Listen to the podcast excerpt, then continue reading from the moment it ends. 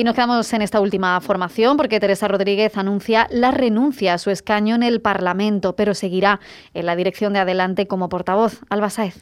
La todavía diputada autonómica por Cádiz, Teresa Rodríguez, ha anunciado este lunes que renuncia a su escaño en el Parlamento andaluz, donde ha permanecido casi ocho años consecutivos tras acceder al mismo por primera vez tras las elecciones de marzo de 2015 y volverá también a su plaza como profesora de secundaria en un instituto público de Puerto Real, en Cádiz, si bien mantendrá su cargo de portavoz de Adelante Andalucía, en cuya dirección continuará. Así lo anunciaba ayer en Twitter.